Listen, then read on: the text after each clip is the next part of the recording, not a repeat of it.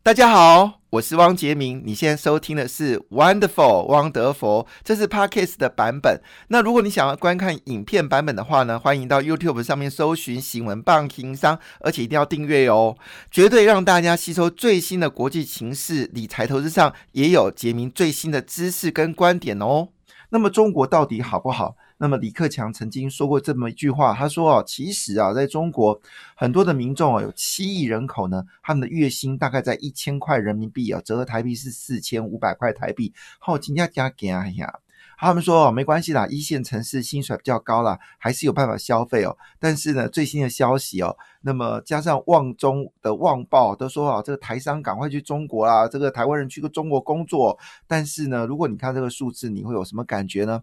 当然，我觉得台湾也可以加油了。我们最低工资呢，现在勉勉强强是到两万四千块台币。好，那当然已经是呃高于当时呃马英九的什么两万三啊，两万两两万二。好，那时候当很多的这些年轻人崩溃哦。那现在呢是两万四千块，合理的价格。其实我们最低工资应该是要到两万六千块啊。那还有一些努力的空间。北京呢刚刚公布了，他们最低的薪资呢是两万六千块人民币。呃，我讲的是年薪哦，不是月薪哦，所以基本工资呢只有两千两百块人民币哦，折合台币呢是九千五百三十四元哦。那我们知道，在北京，尤其是一环、二环、三环呢，那边房地产，如果你口袋没有揣个两三千万呢，你是连门都不要想。事实上，我这么说，没有手袋没有揣个两三四千万呢，你是想一环、二环想要购房哦，你门都没有。所以，其实台北京的物价。非常贵哦，就公布出来的基本工资呢，只有两千六百块，两千两百块哦。中国网友崩溃，他说：“请问一下，这个习大大，我们要怎么生活啊？”哎，我看完这个数字啊，也觉得。做一个中国人呢，真的是在香港是活得很辛苦了，因为随时是政治辛苦；但在北京活得很辛苦哦，是生活辛苦哦，可怜到不行。好，当然我们真的美国政权的变动对台湾当然一定有影响。那我们先来谈这两个人好了。那我们第一个来谈布林肯，因为我们知道布林肯他这个曾经跟我们的肖美琴有通过电话，今年八月份。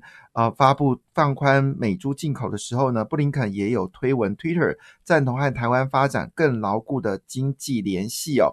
当然，我们必须说一句话，在国务院里面呢，它并不是主导外贸的，但是它可能会透过所谓的干净联盟，还有繁荣伙伴，好等方式呢，跟全球来做联合。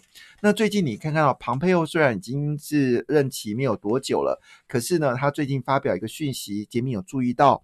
他说呢，他非常成功的跟五十二个国家呢结盟干净的网络，那超过一百七十家企业，就网络企业呢参与这样的一个活动，所以明明显看出来，其实即便川普说哦，哎，你们要做该做的事情哦，看起来庞佩奥呢还是坚持做这件事情。那最新消息哦，以色列跟这个沙特的王族呢，已经有正式见面了，所以看起来，哦，这个欧呃，川普的后代后期呢，还是要维持中东自己的和平哦。那这是一个很重要的讯号，非常非常重要的讯号。也就是说呢，有人一开始哦，对于川普对以色列这么的好，大家就眼红啊，说你看。你以前呢都没有维持一个就是呃以色列跟非以色列的一个平衡状态，但是呢结果出来了，事实上呢这就是川普中东的脱身计，他要求以色列彼此跟这些沙特还有这些我们说的沙阿伯这些相关的王族呢维持一个良好关系。果不其然，这个建交的建交，维持政权的平稳交往，似乎已经形成一个稳定力量，摆明一件事情。川普要脱身中东，那这件事情呢，在美国的国务院呢，也特别提出了十个重要的方案，就描述呢，在过去这二十年当中，到底中国对美国发生了什么重大影响？我觉得那十个要件呢，呃，就是 the elements of 这个 China events 哦，就是中国侵犯了美国的十大要件呢，也让这个。王贝奥呢，在历史上留下一个重要的一个转折点，因为我们知道，在奥巴马以前的这个美国国务院呢，他奉行一中原则，对中国是伙伴关系，不是敌对关系。但是呢，庞佩奥跟他国务院呢，设下一个很重要的界限，中国是敌对关系。不是伙伴关系，虽然有人这么认为啦，布林肯呢会回复到所谓的部分伙伴关系，但是要全面伙伴关系的状况呢，已经回不去了。那么这也就另外一个角度来做切入哦。其实庞佩奥正在给布林肯一个很重要的逻辑，就是中东美国必须撤手。那这是从小布希以来一直到奥巴马维持十六年，那美国呢对中东啊就是伸手的状况，也造成美国的财政持续的恶化。那么最近一批的撤军呢，已经正式从中东撤出来了。那我相信呢，布林肯应该呃，这个拜登为什么找布林肯呢？其实布林肯对亚洲的情势呢。确实是非常明白，他跟这个庞佩有不同的个性，是布林肯比较是一个幕僚的个性，所以他在过去一段时间呢，是帮协助国务卿呢了解全球的一个状况。不过，我们从过去的呃理解来看，布林肯呢实际上对亚洲的状况呢是非常明朗，所以从这个角度来看呢，如果他选择的是布林肯而不是莱利，莱利比较是。欧美的一个情况，他对台湾的这个状况呢，只是理解，但是对欧美的状况呢，他是比较清楚的。这也是过去奥巴马时代里面呢，对于北韩的战略容忍，对中国的伙伴容忍，但是对欧洲呢是进一步的这个加强关系。所以莱利呢是对欧洲的状况呢比较明显的理解，对亚洲部分他比较疏忽。但是布林肯的状况是对亚洲的状况是比较明朗。所以我们这么解读，好，当然各个学者都有看法。也就是说呢，拜登应该会延续川普亚洲当时的克里呃奥巴马是亚洲在平衡，到了这个川普的时候呢，叫印太战略。所以我们估计呢，这个布林肯他担任这个美国的国务卿的话呢。应该对亚太战略这部分呢，会持续的啊发展。那么这就是为什么这次 Stemon 啊，那么 Stemon 他来到台湾，当然我们第一时间解读呢，是不是政府泄露情资啊？但是看起来是双方呢是有意义让这个斯达曼来台湾的这个事情呢来曝光哦。那这是对中国一个 sound and clear 的一个讯息，表示。拜登政府呢，应该还会持续研究印太战略。而 Stemon 这个人呢，他是一个中文通，那么对亚洲地区非常了解。同时间呢，美国在这个菲律宾跟越南呢，都有重大官员呢来做参与讨论哦。这个甚至飞机落地的讯息呢，都有公布出来。所以，也就是我们可以明显的看出来，就是说，川普要营造一件事情，就是对于。这个俄罗斯的状况呢，好，就是稍微是舒缓，但是呢，对于中东的状况呢是要放手，但是对于印太战略呢是要加码，所以我估计，不论是 Starman 他来这个台湾了解台湾的这个情报状况，因为我们知道，我们不论是港口或者是机场，其实都有美军的情报站，那么这些收集资讯呢，其实目的是要对下一任总统来做提报。我们要特别讲一下，Starman 呢不是政务官。他是事务官，是军方的事务官，而且他在航母工作的时间非常长，那也就是意味着一件事：未来的航母的这个呃这个重要性呢，可能在印太战略也格外的重要。所以，我们看到从这次的呃，就是布林肯呢被任命呢，几乎可以预测一件事：拜登的政治策略呢，外交策略应该会回到亚洲在平原，甚至说印太战略的执行性啊，这个我们要值得继续关注。那我们先来看布林肯啊，布林肯他其实是一个所谓的谈判者。当时川普哦提出了美国优先政策的时候呢，他就说啊，美国优先，你会让这个世界的领导出现真空啊，而且把机会就是呃让给敌国。比如说，川普呢决定要在对中国。这个出招啊，有八十九家中国的航太企业呢，很可能就会变成是列名黑名单。但是呢，就有人说一句话说：“哎呀，如果这样子做的话呢，不但会挑衅中国，而且会把商机哦就交给了就是。”欧洲，那当然我们知道，在梅克尔的心目中，只要能够做生意，他就尽力做生意。他指的就是梅克尔啊，梅克尔基本上在主导整个德国经济呢，其实就是中国优先呐。这种忧虑当然是必须要，不过因为梅克尔的任期应该在今年年底，呃，很快德国就会公布新的这个领导者，到底境况如何呢？当然，就布林肯的角度来说，他当然一定要来做未来的竞争。那他就说一句话，跟中国完全脱钩哦，是一种不切实际的想法。但是呢，重点是这个地方，他还是要联合国际哦，对中国的影响力比较切于实际哦，也比较省力。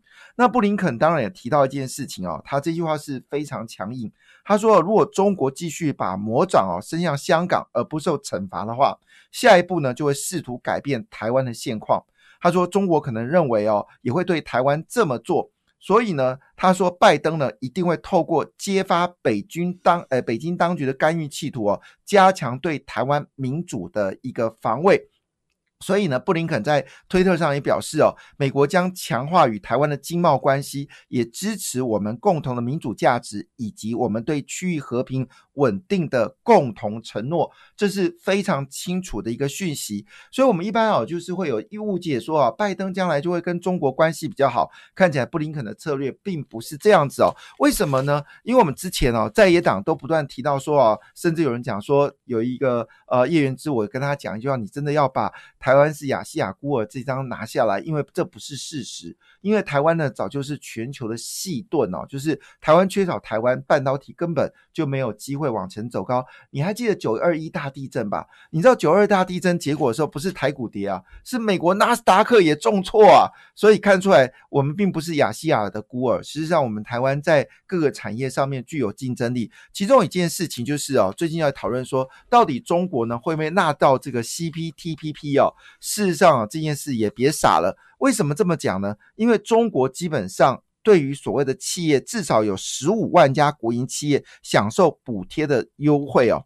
那我们知道，在所谓的这种所谓自由贸易里面，它最大的敌手啊就是你国家把手伸进去帮忙。企业做不对等的一个竞争，好，就是我们呃，虽然你把关税调到零，但是你创造是另外一个关税障碍。这个我们在以前念经济学的时候，这部分有特别提到。所以呢，加上青年度呢只有八十名哦，这也不太可能。好，这不太可能有机会哦，让这个所谓的跨国企业得到机会。所以，我们其实我们就去看嘛，因为 RCEP 呢这次并没有讨论青年度，但是呢，RCEP 国家可以容许。中国用补贴的方式增加不对等的竞争范围吗啊？所以这个情况下，我们会持续的观察。估计拜登应该还会阻止哦，中国加入更多的自由贸易。那有一家投资银行叫做 Wedbush 哦，他说他看好未来电动车的需求，所以他已经把特斯拉的价格拉到了一千块美金啊。这个消息出来之后，包括中国的未来股价呢，就是涨了十二点四五趴。那么美元再创历史新高，中国的小鹏汽车呢，只直接大涨了三十三点九二个百分点，一天之内涨到七十二点一七块美金哦。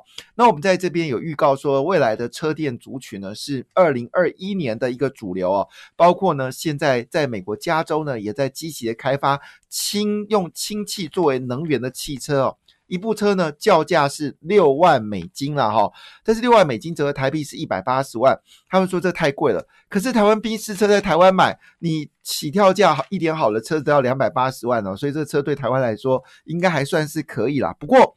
话说回来，那么在昨天的指数的看法是如何呢？昨天道琼工业指数呢是上涨一点一二个百分点，标准五百指数是上涨零点五六个百分点，纳斯达克呢只是上涨零点二二个百分点，费半指数呢上涨了一点五六个百分点哦。昨天呢各大指数呢，包括道琼标准五五百费半指数呢再创历史新高。那么主要焦点呢是两件事情，第一件事情呢就是我们知道前阵子前一任的。美国联准主席叫谁呢？没错，就是艾伦啊。那么据了解呢，他已经被任命为就是新任的美国财政部长。那我们知道他其实不得川普的喜欢，因为他个性呢比较温和。但是呢，有人说哦，这个美国经济之所以能够稳定下来，他这个叶伦呢哈，叶伦呢其实也扮演着关键的角色。据了解呢，拜登呢会请他做叶伦呢作为财政部长。那么当然，可能纾困案呢就有机会哦，能够有计计划被执行哦。所以这件事一开始，美国股市呢曾经涨了四百点，最后呢收涨了三百二十七点了。那么这时候呢，美国联准局主席啊，呃，这个呃总裁是属于芝加哥的，叫 Charles Evans 啊，他就说，哎，我很乐观，看美国经济会复苏，哎，而且明年的美国经济会回暖。疫情一定可以得到控制，因为最新消息，十二月十二号，在这个川普政任期的末期呢，会针对哦一线的医疗人员哦，可以开始施打疫苗。那当然可能是莫德瑞的，也可能是辉瑞的。但不论怎么样，这个消息总是振奋人心哦。好，当然贵最关心的消息是什么？那昨天的纳斯达克涨幅很弱，只涨了零点二个百分点，主要原因是因为苹果大跌了二点九七个百分点啊。那为什么会跌掉二点九七个百分点呢？因为苹果猜错了，他原本以为啊低价的手机会卖的比较好，高价的手机会卖的比较差，他猜错就。压低价跟高价，高价低价，低价高价，高价低价拿到低大马赛，嘎造嘎造波比倒就要波比，就猜错了啊！他猜到低价，结果没想到呢。卖到翻的是高价，每户期呀，哎呀，好，那现在高价呢已经开始缺缺货，所以这个对它的业绩可能会产生一个影响。哎呀，库克怎么会猜错方向呢？他可能觉得疫情影响大家收入不多，所以应该是要猜这个低价。但是我说真的，真的会买苹果五 G 的手机的人哦，他的想法一定不是买这个低价的，一定是买高价。所以呢，这件事情对台厂来说是激励万分呐，因为它看起来苹果这段时间要大转弯，要卖高价手机哦。那台积电最近的业绩呢，只有三个字啊，好，对对对对对啊，对对对，好三个字，对对对，有一部首歌叫对对对啊。所以现在呢，这个台积电的这业绩哦，是在被追着追着跑。所以预计呢，台积电第四季业绩哦，恐怕要大放异彩了。那现在剩下十二月，所以台积电的员工辛苦了，所以怪不得台积电要替他员工呢加码二十帕的薪水。原来是以后我们看到台积电呢要唱这首歌，对对对，好好。那这个情况下呢，其实不是只有苹果业绩呃股票大跌，这样脸书。Amazon 跟微软呢涨多之后呢，都做了修正哦。但是道琼斯可就不一样，道琼斯不论是雪佛龙或者波音或迪士尼跟美国运通，基本上上涨幅度呢是三到六个百分点。但是昨天呢，其实最焦点是在哪里呢？当然是联电的 ADR。好，又起来哈，咱们联电 ADR 起瓦贼呢，哈，恭喜恭喜哦，一口气是涨了。二十点二四个百分点，那么请啊留意我们的 podcast 的，我们在之前 podcast 里面，即便连电在跌的时候，我们都请大家一定要加码连电哦。那当然，联电这次暴涨了二十点二四个百分点，这是跟台积电有关。哪尼？怎么会跟台积电有关呢？哎，台积电跟联电可是竞争对手，为什么台积电的消息会让联电电长成这副德性呢？好，是联电又去电了台积电吗？东西电电电哈啊，不是啊，因为因为啊，我们这台积电呢决定啊要在南京啊在扩厂二十八纳米，主要原因是要接收中芯半导体的订单呐。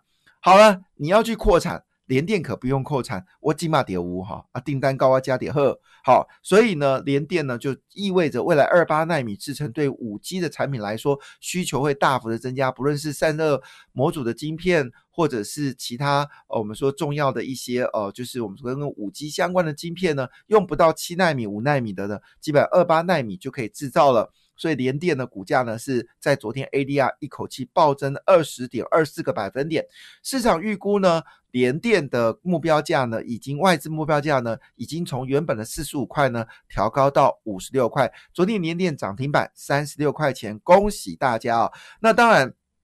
这部分来看的话呢，事实上不止如此哦。昨天其实更重要消息包括了辉瑞，它已经把疫苗的这个有效率呢从百分之九十拉到了九十五 percent。那么原本就是牛津的疫苗哈。他们预估呢是九十 percent，那降到七十 percent。不过呢，因为它的产能非常大，预估呢明年整年哦一年可以生产七十亿个疫苗，那就摆明一件事，全世界人口都用得到。不过昨天最关心的是这家公司，代号是 REGN 哦。叫做雷杰纳隆啊制药，雷杰纳隆制药这家公司你一定好奇，虽然昨天股价是上涨零点九四个百分点，但这家公司呢，其实来头可真不小哎。好，为什么特别提到这家公司呢？好，这家公司呢叫做呃 Region Long 好 Farmer 呃 Farmer 呃 Certificates 哈哈，好有点这个难念哦，对不起，英文不是很好，它叫做雷杰纳隆。制药公司啊，主要原因是因为当时呢，这个呃，我们知道川普曾经感染疾病哦，所以呢就用了这家公司的抗体鸡尾酒疗法。那因为这个药品呢其实还没上市，但是看起来川普呢应该只有一个晚上呢，马上哦这个身体就好了，所以当时股价呢曾经大幅的上涨。那那时候他就声明一件事，希望 FDA 呢能够有紧急授权哦，根据与美国政府达成的协议，公司呢将分配疫苗。好了，所谓疫苗呢，其实指的就是它有抗体，它把这个就是病患的抗体呢抽取出来。透过就是我们说的这个呃蛋蛋白质生产状况呢，就制造出大量的抗体的这样的一个药剂。那么据了解呢，它可以提供五万名患者呢提供这个抗体哦，而且预计呢会提供三十万。的民众就是用外来抗体呢，紧急降低这个疫苗对人体的这个抗，因为我们人体还没有办法产生抗体的时候，用外界执行抗体，用这个抗体来治疗。那么据了解呢，在当时哦，川普使用的时候呢，他曾经用 Twitter 赞美说：“哇，这个疗法简直是 unbelievable，well，令人难以置信的好。”所以呢，他希望这个疫苗能够大量生产，由政府来买进哦，免费提供民众。那这个消息完之后呢，呃，停滞了一段时间呢。昨天这家公司呢，正式得到 FDA 用紧急处理呃治疗法呢，已经呃得到了核准哈。那所以这是一家非常有趣的公司，也提供做参考，表示呢。现在不只是疫苗已经成功的被发展了，甚至你感染之后呢，你有非常好的医疗的一个技术。现在我们说的，现在针对所谓的就是武汉病毒的治疗的药医药的方式呢，其实包括台湾生华医在内哦，都有进行开发。所以呢，有人这么说，二零二一年会是延续一个美好的医疗的前景，因为预计。拜登一定会延续欧式健保，提出平价的医疗体系。那平价，那当然台湾最强了，因为台湾的学名药是仅次于印度跟韩国，是全球最强的学名药的制造厂商。所以，我们估计台湾的这些主流的这些医这个呃，我们说学名药的厂商呢，会跟印度或者是自己呢来发展，打进美国市场。因为欧式健保谈到的就是平价，拜登在。一开始的政策里面会以打击武汉病毒作为第一要件，第二件事呢就是继续推行欧式健保。但是当然我们知道他在共和党、共和众议院跟参议院应该多少会受到一些阻碍。不过这大方向对台湾的医疗业在二零二一年会值得去关注哦。那么在昨天呢，日本股市是下跌零点四二个百分点，韩国股市呢则是大涨了一点九二个百分点，主要是原因韩国公布了十呃十月份的。外销，那么在十一月份前二十天的外销成长高达十一个百分点哦，跟十月份的下跌五点九个百分点是完全不同的一个环境哦，所以市场估计。应该对于亚洲市场已经形成一个正面的看法啊。那么欧洲股市呢，则是下跌零点零八个百分点。中国股市呢，啊是普遍上涨，上海是上涨一点零九个百分点，深圳呢是上涨零点五四个百分点。主要是刘鹤呢决定要出手重击啊，所谓废逃废债这样的意见。不过我认为这只是短期要件呢，中国的结构性上面的问题，恐怕不是刘鹤说一句就能改变的。好，那么这个欧洲股市呢是微幅下跌，主要原因是因为。欧洲传出了这个封城的事件哦，让市场感到焦虑。但是东协股票市场呢是全面上涨，不论是印尼、印度、马来西亚、新加坡、菲律宾都是全面走高。所以，我们在这个 podcast 里面就预告东协市场会是一个重要的一个收获。好，今天经济日报呢直接说一句话：台股要冲一万五千点。好，这五一万五千点呢，第一件事，如果你是零股交易的，请你一定要留意。高价股好，虽然高价股一股呢要两千块，但是你买十股呢也不过是两万块。我估计在今年第四季跟第一季冲刺的一定是一线的高价股跟二线的高价股。所以如果你要买整张，你要拿两百万；但是你如果买十股、买一千股，大概是两万到二十万就有机会了。所以呢，在联发科晋升为二哥之后呢，已经吹起了二线高价股的一个冲刺哦，加上。这个苹果呢，紧急要供应所谓的就是高价的五 G 啊，它的这个 iPhone 12，所以预估整个行情会进入到爆发期哦。当然，市场焦点还在车电，Mosfet 呢已经确定要要卡位五 G 的快充哦。那其实包括台办、华硕、和硕、Mosfet，还有包括我们说的被动元件。全部都要攻击所谓的车电，因为我们知道特斯拉的股价往上攻击之后，让车电展开新一波的冲击。所以，如果你真的不知道该买什么股票，请你留意的就是只要跟车电相关股票，你就是加码。准备好二零二一年了吗？好，那我也希望大家能够持续的掌握 Parkes 的汪德佛，我与你一起分享欧美全球股市的一个动态。感谢你的收听，祝福你投资顺利，荷包满满。也请订阅杰明的 Podcast 的节目《汪德福》，以及 YouTube 新闻棒情商的节目频道哦。感谢，谢谢。